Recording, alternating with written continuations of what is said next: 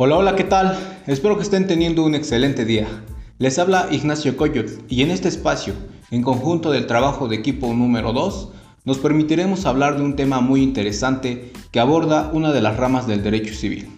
Así es amigos, hoy nos permitiremos hablarles acerca del matrimonio. Pero no solo hablaremos del matrimonio como un concepto base que todos conocemos, Hablaremos acerca de los requisitos para contraer el matrimonio, así como también los derechos y deberes que nacen del matrimonio. Así que, al finalizar, podrás guiarte.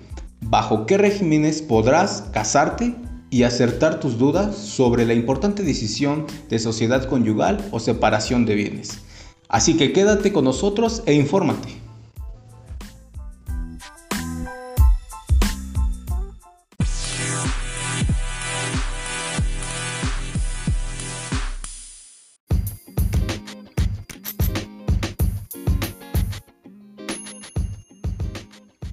Así que sin más, comencemos.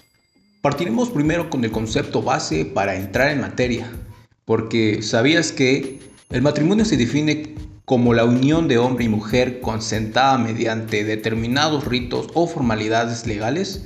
Es un acto jurídico que constituye a un acuerdo de voluntades entre dos personas, que tienen por objeto crear entre ellas una comunidad de vida estable y permanente, y genera efectos jurídicos en que las personas de los cónyuges, en sus bienes y en sus hijos.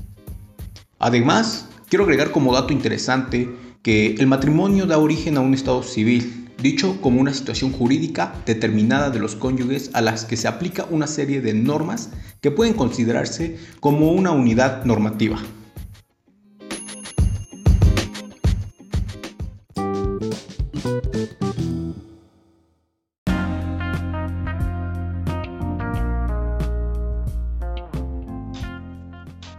Pero bien, adentrándonos más en materia jurídica, desconocemos muchas cosas, desde lo más básico hasta lo más esencial. Hablar particularmente del matrimonio, todo se comprende bien, hasta que firmamos un acta de matrimonio. Pero ¿qué es lo que realmente constituimos al firmar? Bueno, pues más allá de dar del sí, ponemos de acuerdo con nuestra pareja para escoger un régimen de matrimonio, de los cuales son tres, y les hablaré de ellos. Les hablaré de sociedad legal, sociedad conyugal y separación de bienes. En cuestión de la sociedad legal, esta comprende desde que están casados. Los bienes que obtengan serán de ambos, pero los bienes pertenecen a los cónyuges en partes iguales. En el caso de la sociedad conyugal, donde los cónyuges deciden qué bienes serán comunes y cuáles individuales. En el caso de la separación de bienes, cada uno, cada uno es dueño de los bienes que adquieren tanto antes como después de celebrar el matrimonio.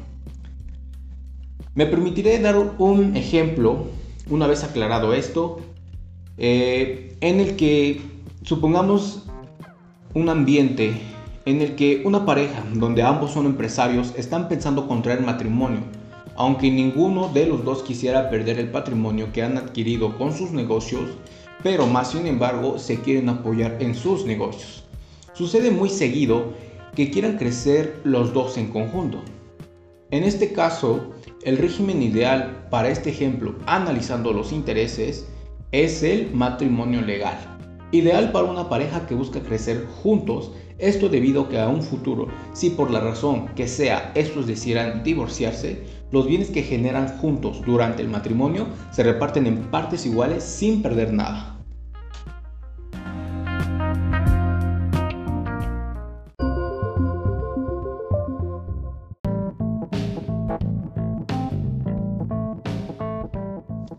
Ahora también de suma importancia en los elementos de existencia del acto jurídico.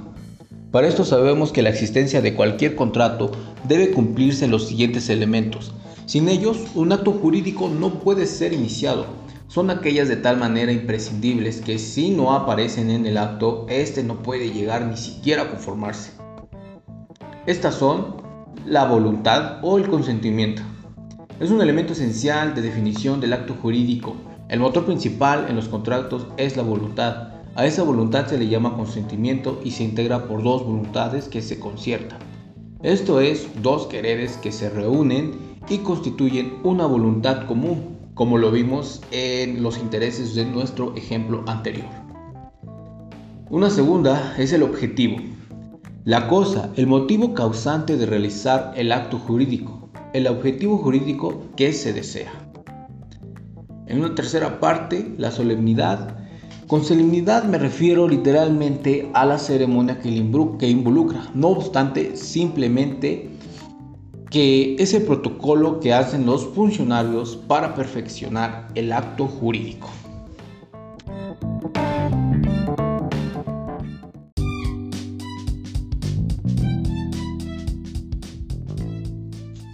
Esto ha sido un espacio informativo.